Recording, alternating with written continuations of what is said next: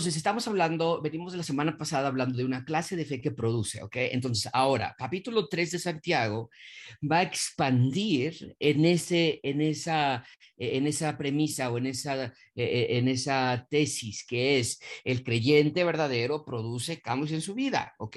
Ahora, ¿qué, ¿cómo empieza con esto? Mucha atención con el versículo 1 de Santiago 3. Hermanos míos, no hagáis, no os hagáis maestros muchos de vosotros sabiendo que recibiremos mayor condenación. Entonces, podríamos pensar como que, oye, que, que este qué manera de desanimar a las personas, ¿no? Oye, no habría, no pudiste haber sido un poquito más, eh, con, con, mayor tacto, ¿Por, por, qué, ¿por, qué, empieza el capítulo 3 de esta manera? Pero de nuevo, queremos seguir empujando la idea de Santiago. La idea de Santiago es, el ciudadano del reino es perseguido, el ciudadano del reino tiene alegría a, a, lo largo de la persecución, que es lo que vimos en el capítulo 1, el, el, ciudadano del reino cuida de las huérfanas y de las viudas, es decir, que tiene una actitud, dice la, verdadera religión sin mancha, eh, la, la, la religión pulcra, la religión verdadera es la que cuida de los, de los huérfanos y de, los, y, de los, y de las viudas, hablando particularmente de los que estaban siendo perseguidos. Capítulo 2 vimos la semana pasada acerca de la fe sin obras que es muerta y que de nada sirve que entonces nosotros tengamos en nuestras palabras eh, la idea de que somos salvos o de que somos creyentes y demás y que nuestras vidas no lo demuestren. Bueno, habiendo dicho todo esto, entonces ahora podemos seguir esta idea de que es muy peligroso decirte maestro de la ley eh, o, o, alguien que, que va a enseñar a otros cuando ninguna de las cosas que hablamos del capítulo 1 y capítulo 2 son ciertas en tu vida. O vamos a ponerlo al revés, es muy peligroso decirte que vas a ser maestro de la ley, maestro de la palabra de Dios, sin que, o cuando más bien, presentes muchas de las cosas del capítulo 1 y capítulo 2 en un sentido negativo, es decir, que no tengas evidencia de tu fe, que no tengas obras, que no ames, que no, que, no, que hagas acepción de personas, elevar a las personas por sobre su lugar, en fin. Entonces, es lo que está diciendo Santiago, muchísimo cuidado, muchísimo cuidado. Y va a ir particularmente a uno de nuestros miembros, que es la lengua. Pero créanme que esto va conectado, es toda una, es todo un concepto, es toda una trama que está dibujando Santiago. Ahora, ¿esto cómo lo podemos aplicar a nuestras vidas? Eh, tal vez, y, yo he escuchado que, que, que, hay personas que dicen cosas como estas, ok, y tal vez tú eres una de ellas, pero hay personas que dicen cosas como estas. Yo por eso no no, no enseño en la iglesia. Yo por eso no sirvo en la iglesia. Yo por eso ah, tengo una línea y no me involucro porque yo no quiero recibir mayor condenación, ¿no? Bueno, así no funcionan las cosas. Es, no es lo que está diciendo Santiago. Santiago está hablando de que un creyente verdadero tiene que subir en su madurez, tiene que ir elevando su crecimiento espiritual, tiene que ir mostrando esa fe por obras y que más bien tengas cuidado si estás llevando tu vida cristiana sin que haya evidencias de tu fe o sin que tengas una vida llena de, fruto y, o, procurando el fruto. ¿ok? Entonces, no está diciendo Santiago, a ver, este, eh, o por ejemplo, cuando yo estaba en la preparatoria, el maestro, nunca voy a olvidar esta parte que el maestro decía, ok, eh, los que nos vemos a final, no, no exentamos la materia, yo siempre me iba a final de matemáticas, y el profesor al final decía, a ver, les regalo seis, el seis, el pase, a los que asistieron eh, siempre a la clase de matemáticas. Bueno, yo nunca faltaba, porque ya era siempre mi esperanza. Yo siempre decía, por lo menos que tengan misericordia del que nunca faltó. Entonces, yo nunca faltaba a la clase. Entonces, el maestro decía, les doy seis o les dejo tomar el examen y tal vez pues, les va mejor. Bueno, yo siempre decía, no, que a mí no me va mejor ni que nada, yo tomo el 6 y, y, vámonos de aquí antes de que se arrepiente el profesor. No es lo que está diciendo aquí Santiago. Santiago no está diciendo, a ver, ¿quién quiere ser maestro? Y el que no, mejor hágase para allá porque le va a ir peor. Aquí la idea es, el que se dice ciudadano del reino de Dios, evalúe su vida si es que vas a estar enseñando a tus hijos, a tu esposa, a tu, a tu, a tu, a tu familia, en la iglesia, porque en ese sentido sí somos maestros, en ese sentido sí tenemos un nivel de crecimiento. Ahora, tal vez tú no tengas hijos, tal vez tú no tengas, eh, no importa, ¿Por qué? Porque nosotros estamos llevando la imagen de Dios al mundo. Entonces, aun cuando tú no tienes hijo o no tienes una posición de enseñar en, la iglesia, algún lugar, tú sí estás creciendo en la fe o deberías estar creciendo en la fe. Y si tú estás diciendo que estás en la fe, entonces mucho cuidado si tu vida no está reflejando la clase de integridad que Dios quiere que, que, refleje. Ahora, vamos a ver versículo 2, donde se va a, hacer un poco más particular este, esta eh, advertencia. Dice versículo 2, y lo leyó ya Ale hace un minuto, porque todos ofendemos muchas veces, y alguno no ofende en palabra, este es varón perfecto, capaz también de refrenar todo el cuerpo. Ok, entonces, vean lo que está diciendo Santiago. Cuidado, no se hagan maestros muchos de ustedes sabiendo que van a ser mayor condenación porque todos ofendemos. Todos, no hay nadie que no ofenda, es lo que está diciendo Santiago.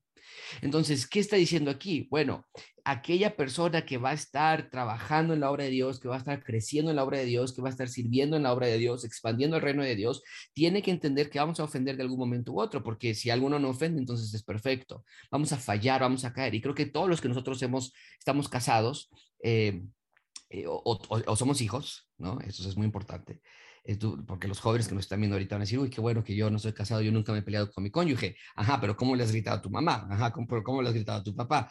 Todos estamos igual. El punto es entonces, dice Santiago, cuidado aquellas personas que se hacen, que, que están en su carrera magisterial de la fe, pero que no se dan cuenta de todo lo que ofenden con su lengua. Es lo que está diciendo. Es decir, no se dan cuenta, no porque no lo hagan, sino porque lo hacen y ni siquiera ya lo consideran como una ofensa. Y dice Santiago, hey, ustedes que están en la carrera magisterial en el reino de Dios, dense cuenta que sí pecan con su lengua, porque si no dices que no pecas, entonces eres perfecto y nadie es perfecto. E, es lo que está diciendo Santiago. Santiago no está hablando de perfección, hermanos. Santiago está hablando de integridad, que lo vimos esta semana con la clase de enemías, de transparencia en tus miembros, en tus pecados. Ahora ven conmigo versículo 3. He aquí nosotros ponemos freno en la boca de los caballos para que nos obedezcan y dirigimos así todo su cuerpo. Mirad también las naves, aunque tan grandes y llevadas de impetuosos vientos, son gobernadas con un muy pequeño timón por donde el que, el que las gobierna quiere. Así también la lengua. Es un miembro pequeño, pero se jacta de grandes cosas. He aquí cuán grande bosque enciende un pequeño fuego. Ok, entonces ya Santiago nos empieza a hablar acerca de la fe por obras a través de demostrarnos que nuestra lengua es capaz de destruir y de eliminar o de neutralizar nuestra, eh, el, poder ser fructíferos, tu lengua, tu lengua. Em, eh, ¿A qué se refiere con que enciende un pequeño, eh, un, este, un miembro tan pequeño puede hacer un eh, un, grande incendio. Eh, ¿Cuán grande bosque enciende? ¿A qué se refiere con eso? Bueno, nosotros tenemos la capacidad, hermanos, de destruir con nuestra lengua. Y Santiago está diciendo, cuidado, porque ustedes son creyentes. Quiero que piensen cada uno de ustedes, y, y, veo aquí los recuadros, algunos de ustedes están tapados, imagino que están este, en su caso, además, pero yo sé que están ahí, nos están escuchando, pero, pero yo, yo puedo ver a muchos de ustedes.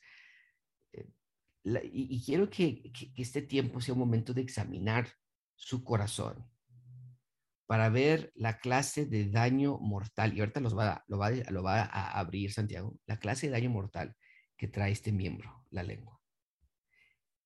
Versículo 4 dice, y la lengua, versículo 6, perdón, y la lengua es un fuego, un mundo de maldad. La lengua está puesta entre nuestros miembros y contamina todo el cuerpo e inflama la rueda de la creación y ella misma es inflamada. Vean esto, por el infierno. Y ahí no está hablando eh, que, de alguna manera nuestra lengua está conectada con el infierno, el Hades, donde está Satanás y sus secuaces. Pero está hablando de esa, de esa, de la temperatura, de, de la intensidad de fuego que representa nuestra lengua y de la clase de maldad con la que nosotros podemos transportar este miembro a todos lados. Entonces, eh, yo, es mi oración que nuestra iglesia, eh, gracia abundante, tenga personas que entienden la gravedad del asunto de su lengua y que buscan domarla, buscan controlarla, buscan tener integridad, porque ahorita Santiago nos va a decir no es posible con una boca hagas, digas una cosa y después hagas otra. Pero yo quiero que cada uno de ustedes se ponga cuentas con Dios, porque este texto, o sea, nos pone contra la pared. Y por mucho que tú digas, es que mi mamá es una payasa, es que mi mamá es una sangrona, es que mi mamá, es que mi papá, tú no lo conoces, es que mi hermana, yo ya estoy harta, es que mi hermano, eh, tú no lo conoces, es que yo ya no puedo con mi esposo y mi esposa. Cada palabra hiriente que tú dices es un asesinato contra la persona con la que estás tú hiriendo. Y, les, yo, les comentaba hace un minuto que Santiago es un comentario de, de Mateo, y Mateo capítulo 5 nos habla de eso, ¿no es cierto? que aquella persona que, que insulta, que se enoja, que le dice fatuo a su hermano, necio, lo insulta, es culpable de juicio. Y que es exactamente lo que está Santiago diciendo aquí, es, es eh, contamina todo el cuerpo, inflama la rueda de la creación. Y amigos, de nuevo, quiero que ustedes piensen con la manera en la que abrió Santiago. Aquella persona que diga que no es cierto, entonces está diciendo perfecto. Todos. Yo lastimo a Rebeca. Yo lastimo a mis hijos. Yo lastimo a otras personas por mi lengua. Y ustedes igual. Y nosotros nos podemos llegar a preguntar por qué las cosas no están bien en casa, por qué las cosas, por qué no siento ese deseo de leer la palabra, por qué no siento ese deseo de, expandir el reino de Dios del que tanto hablan, por qué no este es un buen capítulo para detenernos y preguntarnos qué estás haciendo con este miembro que tienes en tu cuerpo, la lengua. Eh, chismes, murmuraciones, divisiones. Fíjense lo que está diciendo aquí. La lengua puede hacer un gran incendio, destruir. Y me ha tocado ver que iglesias enteras se destruyen gracias a chismes, gracias a difamaciones, gracias a mentiras transgiversadas y demás, por la lengua. La lengua también es, el, es la manera en la que nosotros, la lengua, amigos, es la puerta que abre a nuestro corazón, porque es lo que el Señor Jesucristo enseñó, ¿no es cierto? De, de, la profundidad de tu corazón habla la boca. Entonces, eh, lo, que sale en nuestra boca, y, yo siempre les explico a Natalia Santiago, porque eh, siempre les, les, trato de, yo hacer entender que no te parece extraño, que no les parece extraño, niños. Que cuando alguien te hace algo que no te gusta, tú reaccionas gritando o enojado. No, ni lo planeaste, ni lo pensaste hacer, y tal vez ni siquiera quieres hacerlo, pero es casi incontrolable. Es como cuando alguien te va a pegar en, la, en los ojos y cierras, y cierras tus ojos. Es, ni lo piensas, es algo natural, porque el cerebro dice, cierra los ojos. De la misma manera, nuestra boca tiene la capacidad de sacar aquello que hay en nuestro corazón. Entonces, eh, malas palabras, coqueteos, eh, eh, pensamientos que están en nuestro corazón y que de pronto salen en momentos de, vulnerabilidad o lo que sea.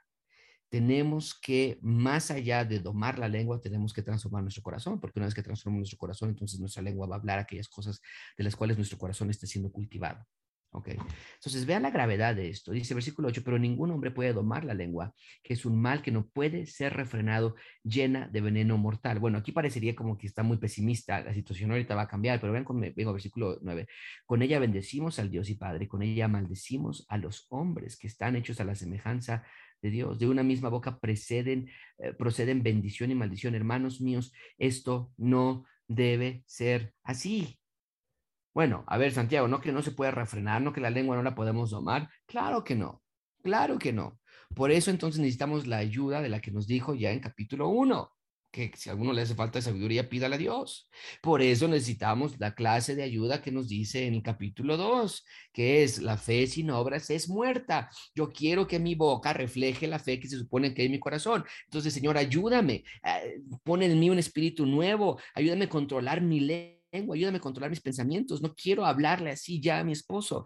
Esposos que están aquí, esposas que están aquí, tiene que haber un momento ya de arrepentimiento, ya de decir basta, no podemos bromear de la misma manera que siempre bromeábamos, no podemos estar diciendo insultos, no cuando nos enojamos, eh, no podemos hacer ese tipo de cosas. Dice Santiago, no puede ser así. Y el domingo vas y dices, oh, rey exaltado por siempre, y ¿de dónde? ¿No? Entonces, no puede ser así, este, oye, yo te voy a regresar con tu madre porque tú eres igual que tu que tu mamá, mira, me lo dijeron mis primos que no me metiera contigo y no les hice caso, y después vas a la iglesia y estás ahí cantando el, el Salmo 98, el 92. No, no, dice, dice Santiago, Y no puede ser así. Por eso mucho cuidado, dice, dice Santiago, al hacerse maestros y que su vida no refleje la clase de, de evidencia que debe haber en su corazón y por lo tanto va a haber condenación para ustedes, no condenación eterna, pero sí un juicio, sí disciplina, sí una llamada de atención, sí consecuencias en sus vidas. Entonces yo creo que muchos de ustedes, hijos que están aquí jóvenes, creo que muchos de ustedes, chicos, tienen que llegar a un momento de completo arrepentimiento en el que ustedes digan, basta, yo no puedo hablar a mi mamá de esa manera, yo no puedo hablar a mi hermano de esa manera, yo no puedo hablar a mi profesor de esa manera, yo no puedo seguir con esta clase de actitudes. Evalúen qué hay en su corazón, porque de lo que hay en su corazón habla la boca. Dice entonces el texto en versículo 11, ¿acaso alguna fuente hecha por una misma abertura, agua dulce y amarga? Hermanos míos, ¿puede acaso la higuera producir aceitunas o la higos? Así también ninguna fuente puede dar agua salada y dulce. Entonces, ¿qué está diciendo Santiago? La persona, así como la, la, la vid no puede dar higos y la higuera no puede dar aceitunas, Así el hijo del reino oscuro no puede controlar su lengua, pero el hijo del reino de Dios sí puede controlar su lengua, sí puede controlar sus palabras, sí puede pedir la ayuda de Dios para, para, para cambiar de, de, adentro hacia afuera nuestros pensamientos y nuestras actitudes. Entonces, muchísimo cuidado con esto, hermanos. De verdad, quisiera hacer yo un fuerte énfasis a ustedes algunos de nosotros somos adictos al chisme. Algunos de nosotros somos adictos a malas bromas, a malos chistes, a obscenidades. Algunos de nosotros somos adictos a las malas palabras, a las groserías. Cuando nos enojamos empezamos a maldecir, a insultar. Algunos de nosotros estamos adictos a las mentiras, a las mentiras mezcladas con verdades, a la crítica, ¿no? Este, eh, clásico, ¿no? Llegas a una boda y, y pues la boda estuvo preciosísima y todo, y tú tienes mucha envidia y empiezas a criticar todo. Ay, pero estaban los mosquitos ahí que en el jardín. Ay, aparte el pasto estaba muy, muy, muy mojado y mírame. No, y aparte se tardaron un buen en bajar. ¿Quién sabe por qué la novia no había bajado y nos tiene ahí esperando? Eh, algunos de nosotros somos adictos a la crítica. Algunos de nosotros somos adictos al juicio, a juzgar a las personas. Uy, viste, Josué llegó, viste que Miguel llegó, viste que Francisco nos saludó, viste que los hijos de Josué no hicieron esto. Y, dice, dice Santiago, no más, no más. ¿Por qué? Porque no hay congruencia, como Pablo diría, ¿qué relación hay la luz? tiene la luz con las tinieblas? ¿Qué comunión tiene Cristo con Belial? Ninguna. De la misma manera, ¿qué relación tiene la vid con los higos? O son, o son higos o son uvas. O eres del reino de Dios o del reino de las, de las tinieblas. O tienes fe con obras o no tienes obras a pesar de que digas que tienes fe. ¿No? Entonces, piensen en esta realidad, hermanos. Yo creo que muchos de nosotros sí tenemos que pedir a Dios perdón. Y que sea esta noche en la que tú digas, esposo, perdóname, mamá, perdóname, Dios, perdóname, porque he usado mi lengua para maldecir y para bendecir al mismo tiempo. Y debe ser hoy un momento de basta. Ahora, versículo 13, vean conmigo la, la, contraparte, ¿ok? Dice, ¿quién es sabio y entendido entre vosotros? Muestre, y, vean este mismo lenguaje que vimos en capítulos, muéstrame tu fe por tus obras y yo te mostraré mi fe por mis obras. Dice, muestre por la buena conducta sus obras en sabia mansedumbre. Entonces, aquí estamos ahora hablando de una de las razones principales por las de que nuestra lengua falla es por el enojo, es por la ira, es por los celos, es por la contienda. Y ahorita nos lo va a, desdoblar claramente Santiago. Vean conmigo, dice, muestre por la buena conducta sus obras en sabia mansedumbre. Esto, ¿sabes a qué me recuerda? Ahorita lo que estoy pensando, Anemías que vimos la semana pasada o el domingo pasado.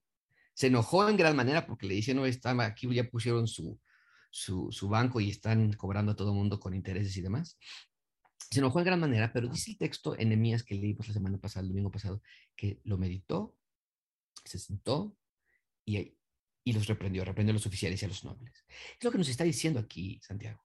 Sean sabios y mansos, tengan mansedumbre. Esto nos recuerda, por cierto, a Mateo capítulo 5, cuando dice que bienaventurados son los mansos, ¿ok? Eh, porque ellos heredarán la tierra. Entonces, ¿qué está diciendo ahí? Hay mansedumbre. ¿Qué es la mansedumbre? Es el poder bajo control. De nuevo, no hay excusa para perder el control. Si eres de los que se pone a gritar, si eres de los que se altera mucho, si eres de los que empieza a perder el control, empiezas a llorar incontrolablemente, empiezas, te, encierras, cuelgas el teléfono, gritas, este, eh, de los que eh, te pones así tan mal que tienen que, ir a la, llamar al doctor, este, eh, hace, hace añísimos me tocó una ocasión donde eh, la persona estaba en un ataque de ira, era, es lo que es, son ataques de ira, eh, pero pues ahora eh, como estaba ahí gritando y se tiraba al suelo y todo, decían, llamen al doctor, llamen al doctor, y entonces ahí venía el enfermero, pues yo creo que ni era doctor, ahí venía el enfermero o algo y, le, le, inyectaban la medicina, pues ¿cuál medicina? Nada más era un tranquilizante. amigos, la mansedumbre es la capacidad de controlar tus emociones, como Nemías es la capacidad de controlar tus emociones. No somos los hijos de Dios. No tenemos falta de dominio propio. No es lo que Santiago, no, es lo que Pablo le decía a Timoteo. Dios nos ha dado dominio propio. Entonces, sí debe existir un momento en sus vidas en el que ustedes puedan decir, oye, a ver, ¿por qué azoté la puerta? O sea, ¿qué, culpa tiene la puerta, no? ¿A quién quiero impresionar? ¿A, a quién quiero apantallar con mi enojo? ¿No? Eso, eso es lo que hacen en el reino animal. Los, leones, los tigres, eh, gruñen para espantar, o, los, los pavorreales levantan sus, plumas para aparentar algo que, que, espantara a la presa o, al, depredador. Eh, pero nosotros no. Los hijos de Dios, nosotros no tenemos que apantallar a nadie, nosotros no tenemos a nadie que, con quien impresionar por nuestra voz, por el volumen de nuestra voz, por, este, es que cuando tú sabes que yo cuando me enojo me dan dolores de cabeza y me dan dolores de estómago y por qué me hacen enojar, mira, si ya sabes que yo me pongo así, ¿por qué me hacen enojar? Oye, o sea, eh, discúlpame, pero no, ¿en qué, ¿en qué mundo vivimos? No, dice Santiago, mansedumbres, en sabia mansedumbre. Vean por favor conmigo versículo 14, pero si tenéis celos amargos y contención en vuestro corazón, no os jactéis ni mintáis contra la verdad, porque esta sabiduría no es la que desciende de lo alto, sino terrenal, animal, diabólica. Entre los judíos estaba diciendo la idea de que había personas sabias, de que había maestros, creyentes muy inteligentes, pero dice, esa sabiduría de la que ustedes dicen que es eh, celos, contención, eso no es la clase esa sabiduría no viene de lo alto, es terrenal, animal, diabólica. Entonces, cuando hay en tu corazón celo y cuando hay en tu corazón eh, este, contenciones, esto es divisiones, esto es este, peleas, esto es constante eh, eh, pleitos, pleiteros. Dice, dice Santiago, ustedes están jugando con algo que es animal terrenal diabólico. y, yo creo que en esta, en esta parte a los esposos nos hará muy bien en empezar en esto pero de la misma manera, los hijos, jóvenes, todos por igual, pero esposos, o sea, cuando hay contención en nuestro matrimonio y, nosotros queremos decir, es que Rebeca, como se pone, como ya no la aguanto, Josué, tú no, tú no sabes que, cómo, cómo voy a vivir con Rebeca por 13 años o lo que sea, la contención que hay en tu corazón es algo ya animal, terrenal, diabólico. Entonces, muchísimo cuidado. Y después en el versículo 16 vuelve a enfatizar esta parte. Dice, porque donde hay celos y contención, allí hay perturbación y toda obra perversa. ¿Qué son los celos? Querer lo que otras personas tienen. Puede ser celos de dinero, puede ser celos materiales, puede ser celos sentimentales, puede ser celos de, de placeres. Entonces tú quieres el placer que otros están teniendo. Y dice que esta clase de cosas abre la puerta a toda perturbación y toda obra perversa. Pero la sabiduría que es de lo alto es primeramente pura, después pacífica, amable, benigna, llena de misericordia y de buenos frutos, sin incertidumbre ni hipocresía. Con esto ya nos, nos dan la torre a todas las parejas, nos da la torre a todas las personas que decimos es que yo ya no aguanto a, a mi esposo, yo ya no aguanto a mi esposa, yo ya no aguanto a mis papás, yo ya no aguanto a mi vecino, ya no aguanto a mi jefe, ya no aguanto el tráfico, me hacen enojar. ¿Cuántos de ustedes nunca han visto a la persona que está manejando el pobre bocho de ahí enfrente que no pueden ni arrancar? Pero ustedes haz de cuenta que es tu enemigo, tu archienemigo desde que nació, desde que sentaba en la cuna. Y, lo, y hasta lo volteas y, lo y le echas los ojos así de, del diablo, ¿no? Para que vea que se te metió y, y, me encantó un video de YouTube porque está la señora gritando así con toda su fuerza y por estar gritando el motociclista va y se estampa contra el de enfrente porque no estaba viendo, ¿ok? E, e, esa clase, esa clase dice, dice aquí, no puede existir en la sabiduría que viene de lo alto, es benigna, es amable.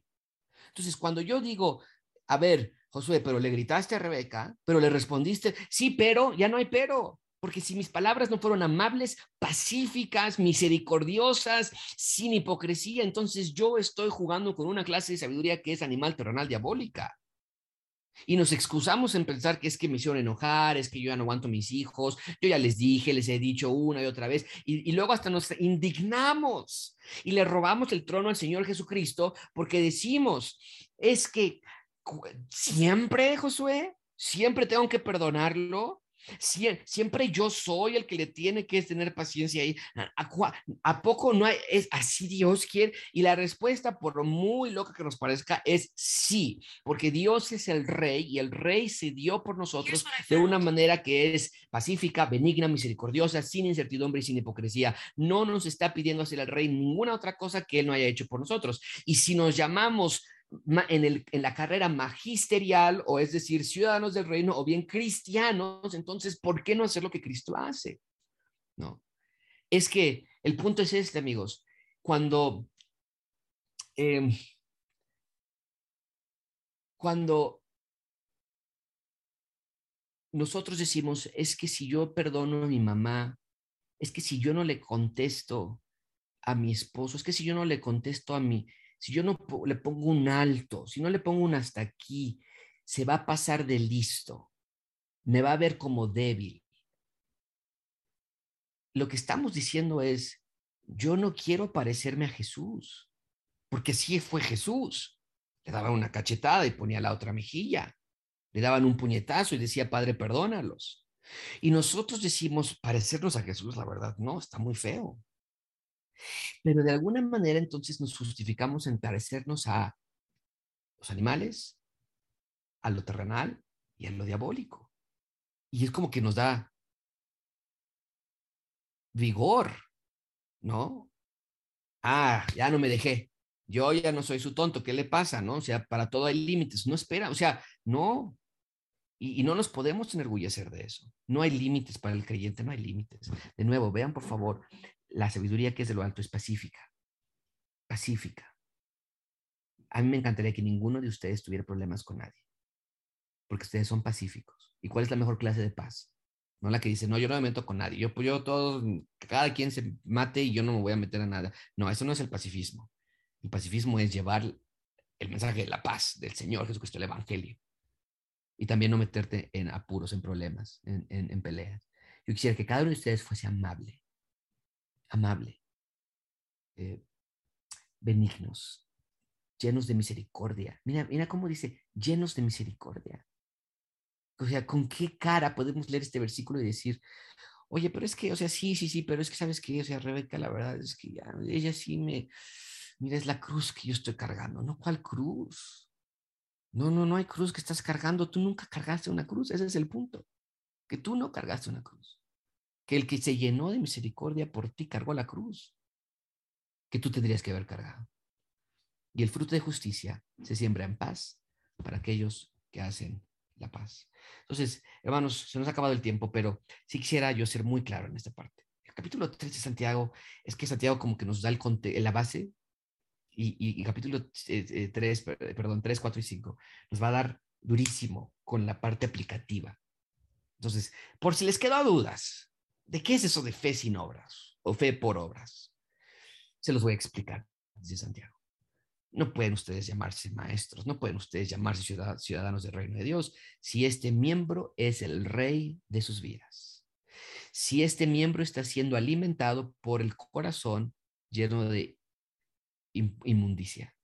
Dice Santiago, eso, eso no es fe con obras. Entonces, eh, iglesia, por favor, les ruego que que examinen sus vidas, que se humillen ante Dios y que, y que si ustedes se sienten que, ayer, ayer me pasó algo horrible, horrible. Nunca había cometido un error en toda mi vida de la manera en que lo cometí ayer, un error administrativo con mi empresa y con mi iglesia enviadora. Eh, eran las 3, 4 de la mañana, yo no podía dormir, estaba enviando correos electrónicos, un error garrafal. Y parte de mí estaba muy enojado conmigo mismo, porque si es que soy un tonto, soy un torpe, ¿por qué no lo hice mejor? ¿Por qué no le mandé el correo antes? ¿Por qué no expliqué? ¿Por qué no clarifiqué? En la mañana desperté después de dos horas de dormir nada más. Y me sentía todavía con un enojo y un coraje por lo que me había pasado. Y entonces entendí lo que estamos viendo en, en, en Santiago 3. Esa clase de sabiduría que yo estaba sintiendo en la mañana no es de lo alto. Es animal, es terrenal y es diabólica. Tuve que humillarme y hablar a todas las personas con las que tuve que llamar y decir, fue mi culpa, fue mi error. Díganle al director y díganle al subdirector y díganle al, al secretario y díganle a todo el mundo que fue mi culpa y que yo tengo que cubrir este problema. Y no me gusta eso, porque a mí no me gusta ser el blanco de las críticas y el blanco del error. Pero, pero estar así humillado y me hablan por teléfono, oye, ya nos comentaron que cometiste un error y, fíjate que, crees que es que por tu error ahora la culpa que vas a ocasionar es en este otro y este, departamento. Yo decía, sí, ¿Y, ¿Y, qué puedo hacer entonces para repararlo? Por favor, discúlpame. Y nunca había pedido perdón a tantas personas como lo he hecho en las últimas 18 horas de mi vida.